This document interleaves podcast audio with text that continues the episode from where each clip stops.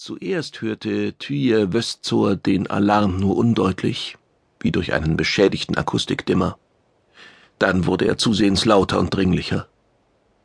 Der Apaso hob den diskusförmigen Kopf aus dem Schlafrahmen und öffnete die vier Augen. Jetzt war er hellwach. Das war keine Übung.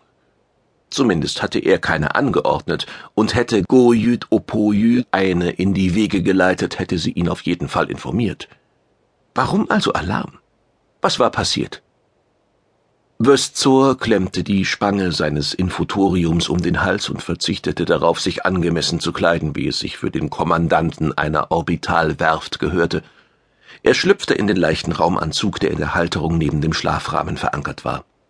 Seine Finger hatten die Handschuhspitzen noch nicht berührt, als der Anzug sich bereits selbsttätig schloss. Im nächsten Augenblick verließ Westzor seine Kabine und machte sich auf den Weg zur Zentrale. Warum meldete Opöje sich nicht bei ihm und informierte ihn? Die gelbe Kreatur des Schreckens kam kurz über ihn, doch er schüttelte sie schnell wieder ab. Es musste nicht das Schlimmste geschehen sein, es gab tausend harmlosere Erklärungen, zumal Taubyrin keinerlei Anzeichen einer Beschädigung zeigte zumindest nicht in seiner unmittelbaren Umgebung. Aber die Orbitalwerft war riesig. Detaillierte Lage, verlangte er vom Infotorium. Vor ihm bildete sich ein kopfgroßes Holo. Es zeigte ein gerüstartiges Weltraumdock mit einer maximalen Spannweite von fünf Kilometern. Die Ausleger bildeten die Form einer aufgespannten, siebenfingerigen Jülzisch-Hand, die sich bei Bedarf zusammenziehen konnte.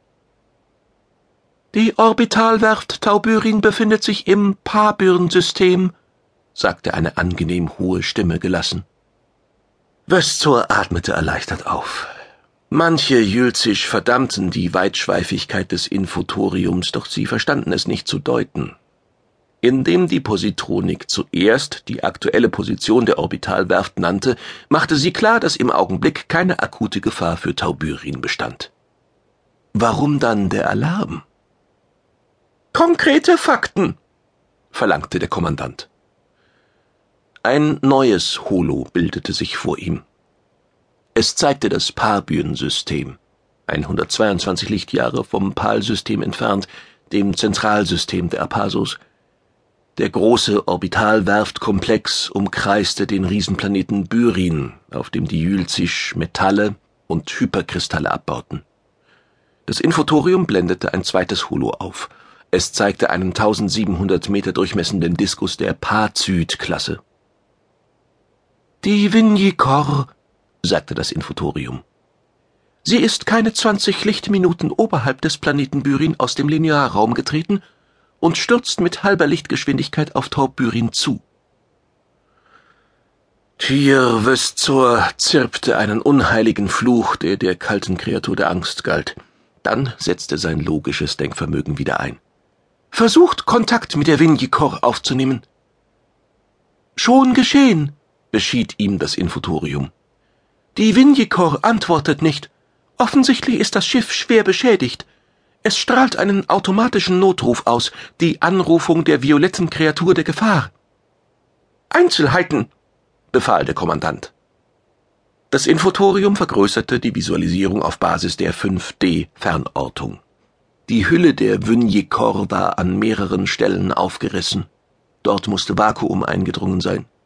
Vermutlich waren die Apasos, die sich dort aufgehalten hatten, alle tot, falls das Schiff keine Gefechtsbereitschaft ausgerufen und sie Schutzanzüge getragen hatten.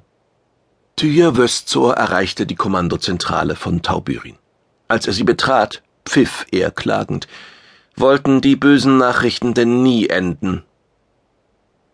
Goyüt Opoyü saß im Sessel des Kommandanten und fixierte ihn mit den hinteren Augen.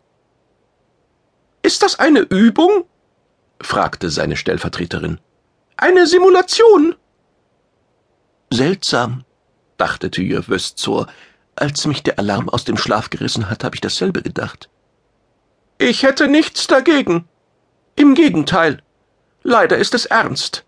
Noch keine Reaktion der Vinyikor auf unsere Funksprüche? Nein, antwortete Goyüt Opoyü. Verbinde mich mit Sylji.